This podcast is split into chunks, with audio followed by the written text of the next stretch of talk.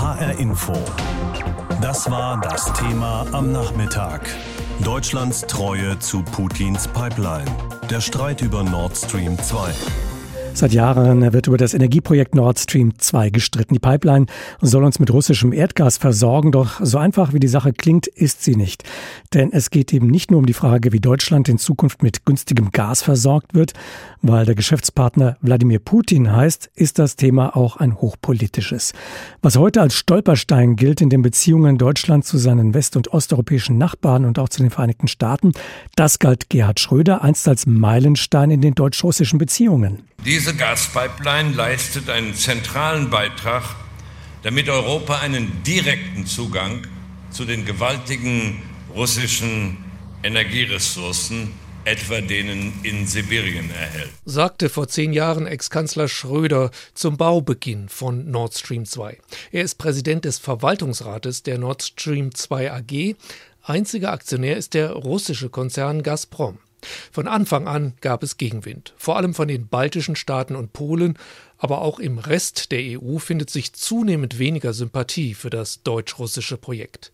Erst am Montag hat der französische Europastaatssekretär Clément Bonn den Stopp der Pipeline gefordert. Als Donald Trump noch US-Präsident war, drohte er sogar auch wegen Nord Stream 2 mit dem Abzug von US-Soldaten aus Deutschland. Why is Germany paying Russia billions of dollars for energy? And then we're supposed to protect Germany from Russia. Warum zahlt Deutschland Milliarden Dollar an Russland für Energie? Und warum sollen wir Deutschland vor Russland schützen? fragte Trump. Allerdings kaufen auch die USA Öl von Russland. Darauf wies Angela Merkel vor knapp zwei Wochen hin. Sie stand immer hinter dem Projekt. Bei aller politischen Unterstützung muss man sagen, dass Nord Stream ein Wirtschaftsprojekt ist. Aber wir haben natürlich auch als Politiker ein Interesse an einer verlässlichen Energieversorgung. Und Nord Stream, die Pipeline, ist ein solches Beispiel. Diese Haltung der Bundesregierung bleibe unverändert, sagte gestern eine Regierungssprecherin. Vor über einem Jahr setzte Donald Trump erste Sanktionen gegen am Projekt beteiligte Unternehmen in Kraft. Seitdem herrschte Baustopp. Seit dem Giftanschlag auf Alexei Nawalny Ende August 2020 ist auch in Deutschland von Sanktionen gegen Russland die Rede. Norbert Röttgen, CDU, der Vorsitzende des Auswärtigen Ausschusses im Bundestag, sagte, da muss alles auf den Prüfstand. Ich finde zum Beispiel, wenn es jetzt zur Vollendung des Gasprojektes Nord Stream 2 käme, dann wäre das die maximale Bestätigung und Ermunterung für Wladimir Putin, mit genau dieser Politik fortzusetzen, weil er wird ja dafür sogar noch belohnt. Auch die Grünen fordern den Abbruch des deutsch-russischen Pipeline-Projekts. In Mecklenburg-Vorpommern dagegen, in dem das Ostseeöl aus der Pipeline ankommen würde, beschloss die SPD-CDU-Mehrheit zusammen mit der Linkspartei eine sogenannte Umweltstiftung. Das meiste Geld dafür, 20 Millionen Euro, kommt von Gazprom. Ministerpräsidentin Manuela Schwesig, SPD, räumte ein, dass die Stiftung dabei helfen soll, US-Sanktionen zu umgehen. Es geht lediglich darum, dass die Pipeline, dass die Stiftung die Möglichkeit hätte, einen Beitrag dazu, dazu zu leisten, dass die Pipeline fertiggestellt wird. Ob diese Möglichkeit gebraucht und genutzt wird, hängt davon ab, ob die USA weiter auf Sanktionen gegen deutsche, europäische Firmen setzen. Auch der neue US-Präsident Biden nennt die Pipeline durch die Ostsee einen schlechten Deal für Europa. Er will aber mit den europäischen Partnern, darunter Angela Merkel, darüber sprechen.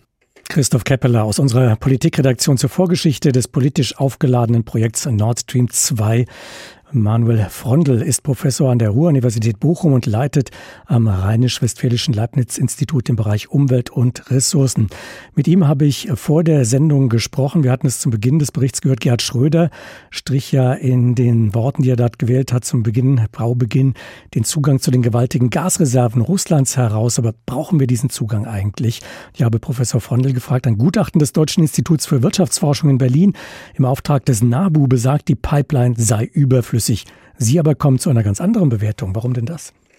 Naja, ich bin, glaube ich, nicht der Einzige, der da das anders bewertet. Wenn das überflüssig wäre, dann hätten äh, die beteiligten Unternehmen, unter anderem auch deutsche Unternehmen, nicht viele Milliarden Euro in die Hand gegeben und äh, in diese Pipeline investiert, äh, wenn man sie denn gar nicht bräuchte und wenn klar wäre, dass überhaupt keine Nachfrage nach diesem Erdgas, was dadurch äh, transportiert werden soll, wäre. Wenn diese Pipeline nicht in Betrieb gehen würde, würde es denn Engpässe geben? Nein, das würde ich so nicht sagen. Es ist eine weitere Möglichkeit, Erdgas zu beziehen. Man wäre weniger abhängig beispielsweise von einer Pipeline, die aktuell noch durch die Ukraine geht. Und es gab in der Vergangenheit immer wieder im Winter Probleme, zumindest äh, für eine gewisse Zeit, Erdgas nicht durchgeleitet werden konnte, weil die Ukraine höhere Transitpreise, also höhere Gebühren für die Durchleitung des Erdgases von Russland verlangt hat. Das war in fast jedes Jahr der Fall im letzten Jahrzehnt, 2008 zum Beispiel und auch die Jahre davor. Es gab immer wieder Schwierigkeiten. Das äh, war nur ein vorübergehendes Problem, aber es kann auch mal ein dauerhaftes Problem werden und geben. Und unter anderem, das ist die Motivation auch für Nord Stream gewesen. Russland wollte unter anderem die Ukraine umgehen. Russland wollte die Ukraine umgehen und auch andere in Osteuropa sagen ja genau, das ist der Punkt. Deutschland äh, fällt uns damit quasi in den Rücken. Das ist so der politische Aspekt des Themas, aber lassen Sie uns weiter auf den wirtschaftlichen Aspekt schauen. Kritiker sagen ja, Deutschland sei sehr diversifiziert, was die Gasversorgung angeht. Da gäbe es eine Menge Pipelines. Auch aus Norwegen komme Gas, aus den Niederlanden komme Gas und als Alternative gäbe es ja auch noch das Flüssiggas aus den Vereinigten Staaten oder vom Persischen Golf aus Katar. Sind wir da nicht breit genug aufgestellt? Naja, man kann nicht breit genug aufgestellt sein und bislang habe ich noch kein flüssiges Erdgas aus den USA gesehen. Letztendlich ist es auch viel zu teuer. Man muss sich klar vergegenwärtigen, dass erstmal Erdgas verflüssigen und dann wieder auf hohe Temperaturen zu bringen, das ist immer mit mehr Energieaufwand verbunden und damit auch mit höheren Kosten verbunden. Also Gas aus Pipelines zu beziehen, ist verflüssigen Erdgas äh, erstmal überlegen. Und äh, man muss sich vergegenwärtigen, dass die Niederlande immer weniger Gas äh, produzieren kann und Gasvorräte hat, genauso Großbritannien. Und äh, dieses Defizit oder diese Defizite, die dadurch entstehen, können durch Norwegen zum Beispiel nicht alleine aufgefangen werden. Also wir sind schon sehr abhängig von äh, russischem Erdgas. Das muss man klar so sagen. Das ist natürlich eine Abhängigkeit, aus der wir mittelfristig ähm, auch entkommen sollten. Aber kurz- bis mittelfristig müssen wir auch sehen, nachdem wir Kernenergie als Option ausschalten, also die letzten Kernkraftwerke 2022 abschalten werden und auch zunehmend aus Kohlekraftwerken aussteigen, haben wir kurz- bis mittelfristig, also ich spreche vom Ende des Jahres 2022, da verlieren wir einige Kapazitäten an konventionellen Kohle- und Kernkraftwerken. Da müssen wir dann sehen, dass wir genügend Erdgaskraftwerke am Start haben. Und deswegen brauchen wir über diesen Zeitraum und auch über einige Jahrzehnte hinaus brauchen wir dringend Erdgas. Herr Professor Frondel, Ihre Prognose. Nord Stream 2, so ein Projekt ist ja eigentlich ein sehr, sehr langfristig angelegtes Projekt. Wie lange wird man diese Pipeline brauchen, wenn sie denn in Betrieb geht?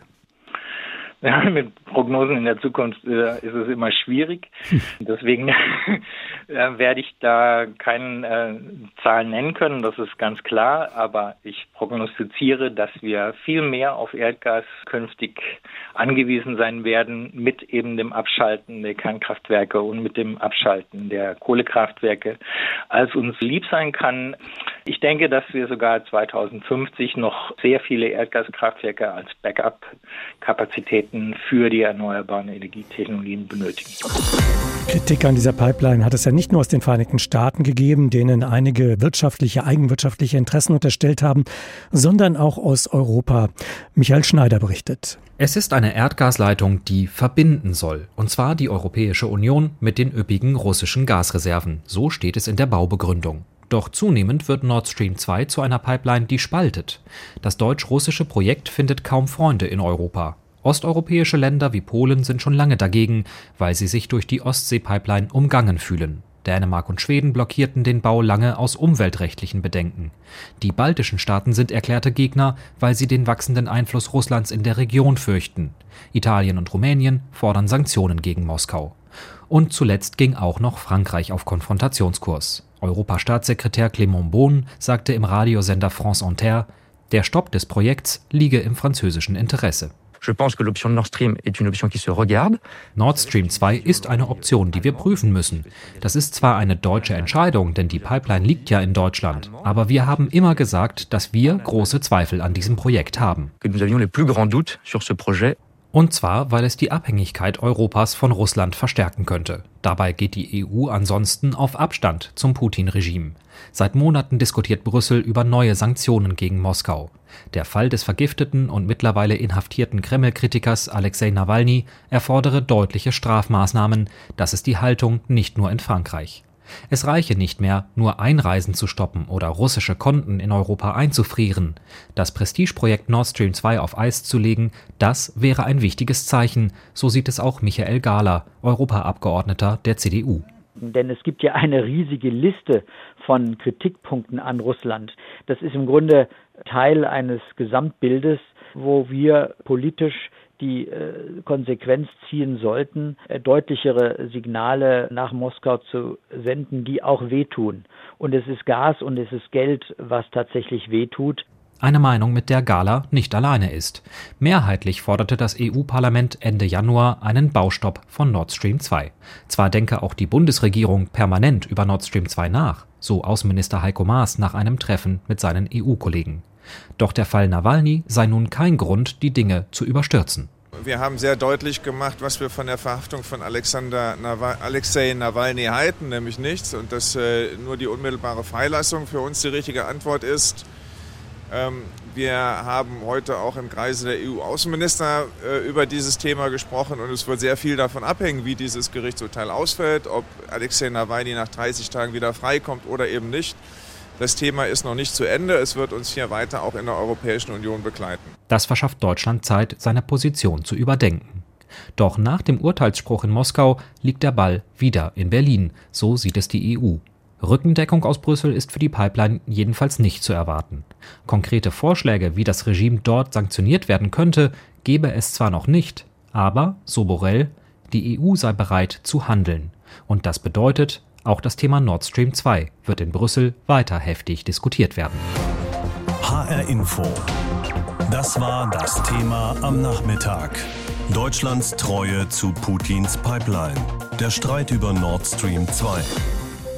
Nord Stream 2 ist schon so gut wie fertig, diese Gasleitung von Russland durch die Ostsee direkt zu uns nach Deutschland. Im Moment würde das Gas aber gar nicht hier ankommen, denn ein paar Rohre fehlen dann schon noch. Im Moment sieht es auch so aus, als könnte das Ganze eine Bauruine bleiben. Die USA wollen gerne verhindern, dass die Leitung weiter gebaut wird. Die sagen nämlich, Europa wird dadurch abhängig von Russland. Die USA haben dabei durchaus selbst wirtschaftliche Interessen als Gaslieferant. Darüber hinaus kommt jetzt noch Frankreich um die Ecke und hat ebenfalls Bedenken angemeldet. Dabei geht es darum, wie Russland gerade mit den Demonstranten im eigenen Land umgeht, also eher um politische Argumente. Wie das in Berlin gesehen wird, beobachtet unser Hauptstadtkorrespondent Lothar Lenz. Ich habe ihn gefragt, wer steht denn da noch uneingeschränkt hinter Nord Stream 2? Offiziell immer noch die Bundesregierung. Sie betrachtet Nord Stream 2 als reines Wirtschaftsprojekt und nicht etwa als politisches Vorhaben. Natürlich hat Berlin genau im Blick, dass die alte und mutmaßlich auch die neue US-Regierung Sanktionen androht gegen alle Firmen, die am Weiterbau beteiligt sind. Es fehlen ja noch gute 100 Kilometer dieser stählernen Doppelröhre, aber offiziell sagt man, dass man an diesem Vorhaben festhält. Wenn man genauer hinguckt, ist das Bild etwas differenziert weiter. In der Union gibt es sowohl Stimmen, die hinter dem Projekt stehen, zum Beispiel die Ministerpräsidenten und Vorsitzenden der Schwesterparteien Armin Laschet und Markus Söder, die sagen weiterbauen. Aber es gibt auch Gegner, die dafür plädieren, im Moment mit Russland keine Geschäfte zu machen, aus den von Ihnen genannten politischen Gründen. Die Befürworter dieser Pipeline geraten immer mehr unter Druck und der kommt gerade vor allem aus Frankreich und den USA. Wie stark ist denn die Motivation hier in Deutschland an dem Projekt trotzdem festzuhalten, wenn wir das mal vergleichen? Frankreich hat ja immer schon sich als Gegner des Projekts sozusagen profiliert und damit sich auch zum Sprachrohr der osteuropäischen Staaten gemacht, die mit dieser Pipeline, wenn sie denn mal fertig ist, den Einfluss Russlands auf Gesamteuropa noch wachsen sehen und davor eben Angst haben. Für die Gasversorgung ist diese Pipeline nicht existenziell für die deutsche Gasversorgung. Das muss man dazu sagen. Russland könnte Gas auch weiterhin über die Land landgestützten Pipelines durch die Ukraine leiten. Außerdem steht, wie Sie vorhin ja schon sagten, das Flüssiggas aus den USA zusätzlich künftig zur Verfügung. Aber es gibt natürlich viele Investoren, die in dieses Projekt insgesamt über 10 Milliarden Euro investiert haben. Und die Frage ist, was man politisch überhaupt bewirken könnte. Es wäre möglicherweise über das Außenwirtschaftsgesetz möglich, das Projekt zu stoppen und zu sagen, es widerspricht nationalen deutschen Interessen, aber dann stünde man Regressforderungen gegenüber, also eine sehr verfahrene Situation. Ein politisches Argument gegen Nord Stream 2 ist ja die Art und Weise, wie Russland gerade mit dem Oppositionspolitiker Alexei Nawalny umgeht. Und da sagt jetzt Frankreich, naja, vielleicht könnte der Ausstieg bei Nord Stream 2 dazu führen, dass Russland einlenkt in dieser Angelegenheit. Wie denkt denn die Bundesregierung darüber? Also lässt sie das Argument in irgendeiner Form gelten? Sie ist in einer Art Zwickmühle. Natürlich steht sie Sanktionen gegen Russland sehr offen gegenüber, wegen des Umgangs mit dem Regimekritiker Nawalny und mit den vielen tausend Menschen, die bei den Massenprotestaktionen in der jüngsten Zeit festgenommen worden sind. Aber bei dem Projekt Nord Stream 2, also den Sanktionen, die die USA androhen, da sagen sie, damit wollen wir nichts zu tun haben. Es ist natürlich auch die Frage, was ein Stopp des Projekts überhaupt bewirken würde, ob Russland diesen Warnschuss sozusagen überhaupt wahrnehmen würde. Das russische Gas ist auf dem Weltmarkt konkurrenzfähig. Russland könnte dieses Gas zum Beispiel auch nach Asien verkaufen, um zum Beispiel den Energiehunger Chinas stillen zu helfen. Mhm. Also die Frage ist, ob ein solches Signal nicht wirkungslos wäre. Hier bei uns in Deutschland sind interessanterweise die Grünen und auch die FDP gegen Nord Stream 2 in der aktuellen Form. Haben die auch dieselben Argumente? Nein, die wollen dasselbe, aber nicht aus denselben Gründen. Die FDP führt natürlich den Fall Nawalny an, kämpft für Freiheitsinteressen und Meinungsfreiheit. Die Grünen tun das an der Oberfläche auch, aber ihnen geht es in Wirklichkeit und viel stärker um die Energiepolitik. Sie sagen, mehr Gas in Westeuropa, das bremst die Energiewende, weil auch Gas ein fossiler Energieträger ist. Lässt sich ein Projekt noch verhindern, in das viel Geld gesteckt wurde, das schon zu 94 Prozent fertig ist und dafür rund 2300 Kilometer Rohrleitungen verlegt wurden? Rein wirtschaftlich betrachtet müsste die Antwort eigentlich Nein lauten. Es geht aber nicht nur um Wirtschaftsinteressen bei Nord Stream 2, dieser Gasleitung von Russland nach Deutschland, sondern es geht auch um Politik. Vor allem die USA und Frankreich wollen dieses Projekt gerne stoppen, unter anderem, weil die sehen, wie Russland gerade mit den Anhängern der Opposition im eigenen Land umgeht. Das Land Mecklenburg-Vorpommern will diese Leitung aber unbedingt fertig bauen. Dort kommt sie ja auch aus dem Wasser. Dafür hat das Land vor kurzem extra eine eigene Stiftung gegründet. Die Stiftung Klima- und Umweltschutz. Die soll zwei Dinge machen. Zum einen Umweltschutzprojekte fördern, zum anderen aber auch eine Art Warenlager aufbauen für diese Pipeline. Das heißt, die Firmen, die daran beteiligt sind, würden ihr Material erstmal an diese Stiftung verkaufen. Das würde die wiederum vor Sanktionen schützen, also diese Firmen zum Beispiel aus den USA. Alles zusammen soll dafür sorgen, dass Nord Stream 2 wirklich fertig gebaut wird. Da hängen ja auch Arbeitsplätze dran. Werner Kuhn ist im Vorstand dieser Stiftung.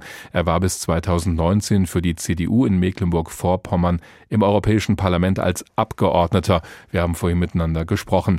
Herr Kuhn, nun wird Nord Stream 2 schon seit gut drei Jahren gebaut, wenn auch mit Unterbrechung. Aber ausgerechnet jetzt, wo der politische Druck auf das Projekt immer größer wird, wurde diese Stiftung ins Leben gerufen. Jetzt sagen Sie mir nicht, dass das Zufall ist.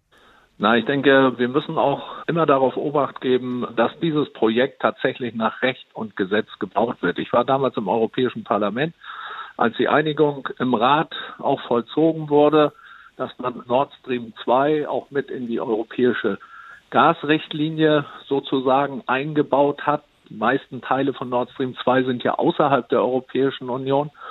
Und da haben wir uns damals auch mit den Franzosen geeinigt darüber, dass es unbedingt notwendig ist, ein solches Unbundling zu machen. Aber inzwischen der, der haben wir eine andere Lage. Da hat sich politisch ja doch einiges zugespitzt in Russland und deshalb sagen die Franzosen jetzt, nee, also da gehen wir so nicht mehr mit.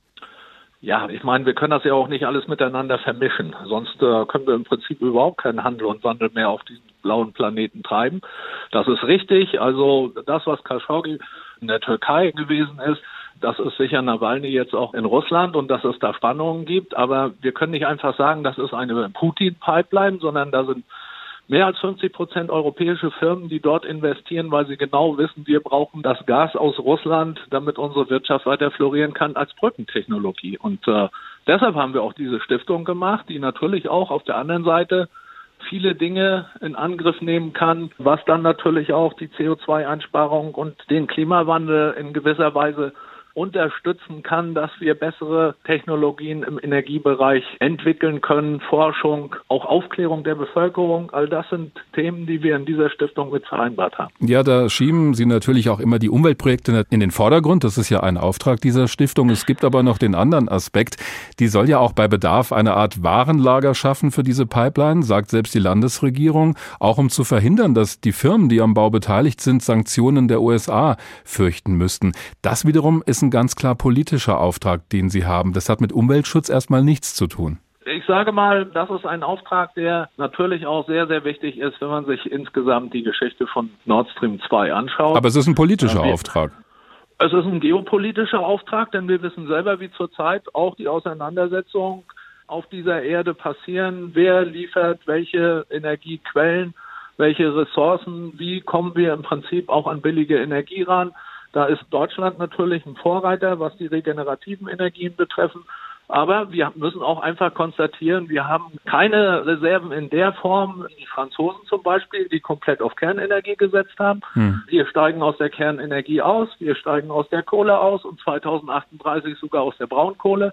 Wir brauchen natürlich eine Netzstabilität, wir brauchen eine Grundversorgung und dafür ist dieses Brückenprojekt bestens geeignet dafür. Und die Russen haben uns eigentlich auch über die Jahrzehnte, auch während des Kalten Krieges, nie im Stich gelassen und sie haben immer geliefert, was auch wichtig ist für die Versorgungssicherheit. Aber wenn das so ist, dann müssten doch eigentlich große Umweltschutzorganisationen wie der WWF oder der NABU jubeln. Die sagen aber in einer gemeinsamen Erklärung, da werde unter dem Deckmantel des Umweltschutzes in Wahrheit die Klimakrise weiter angeheizt, weil diese Pipeline halt auch dafür sorgt, dass wir munter fossile Brennstoffe weiter verfeuern. Das passt ja jetzt mit Umweltschutz nicht wirklich zusammen. Aber wir können ja auch unsere komplette Energieversorgung nicht zusammenbrechen lassen. Und deshalb ist es einfach notwendig, dass wir auch effiziente Energien, so wie das Erdgas zum Beispiel, das ganz anders eingebaut werden kann in der Stromversorgung, aber auch in der Wärmeversorgung, als jetzt die fossilen Brennstoffe, die wir zurzeit zur Verfügung haben. Und Kernenergie werden wir nicht mehr haben ab nächsten Jahr. Und dann wird die Sache für uns auch insgesamt kritisch. Also es besteht auch eine gewisse Effizienz und Verbesserung, dass wir CO2 dadurch auch einsparen können. HR Info. Das Thema. Wer es hört, hat mehr zu sagen.